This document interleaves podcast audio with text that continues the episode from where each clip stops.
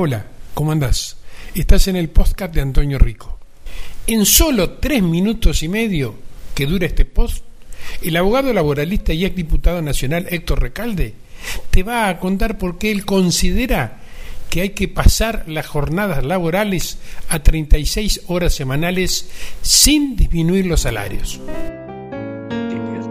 Y tenemos que eh, tener propuestas mejoradoras. ¿Por qué no reducir la jornada de trabajo? Por ejemplo, nosotros tenemos una ley de 1929 en materia de, de jornada de trabajo, la ley 11.544. Va a cumplir 100 años somos uno de los países del mundo que más horas trabajan.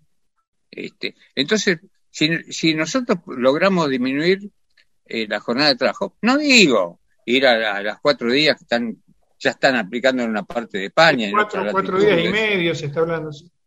Claro, claro. Este, que algún sector podrá hacerlo, ¿por qué no? Sobre todo aprovechando esta posibilidad de que, que brinda el sistema de teletrabajo. Entonces, eh, eh, eso facilita tiene sus contras, ¿eh? Ojo. Tiene sus contras porque las dos contras que yo visualizo así de movida en el teletrabajo es la, el aislamiento del trabajador y la trabajadora del colectivo laboral. Eso me parece grave. Y segundo, que mezclar el trabajo con la familia, con el hogar, con la cocina, es tampoco parece. Eh, entonces, como soy conciliador, yo creo que la jornada tendría que ser mixta cuando hay teletrabajo. Parte con los compañeros en lugar del establecimiento y parte en el domicilio. Y eso aminora las, contradicciones que tienen.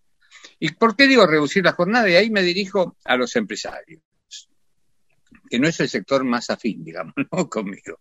Este, ni hablar de la oposición. Bueno, pero eh, se probó científicamente que la disminución de la jornada de trabajo tiene dos efectos.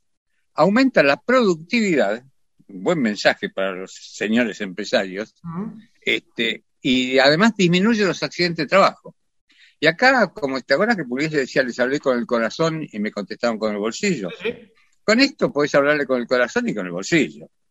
Porque si realmente eh, se evitan los accidentes de trabajo, no va a aumentar el costo laboral, más allá de lo que implica para nosotros lo que pensamos en la política antropocéntrica, es decir, el hombre en sentido genérico, en el centro de las cosas, en buena hora, en buena hora que el que va a trabajar salga indemne. Entonces, hay estas cosas me parece a mí y montones más. Creo que se viene, porque en este contexto el diputado del Frente de Todos y referente de la Central de Trabajadores Argentinos CTA, Hugo Yaqui, el año pasado elaboró un proyecto de ley donde proponía una semana laboral de cuatro días. En ese texto se buscaba establecer que la jornada no podría exceder las ocho horas diarias o 40 semanales. Nos vemos, chao.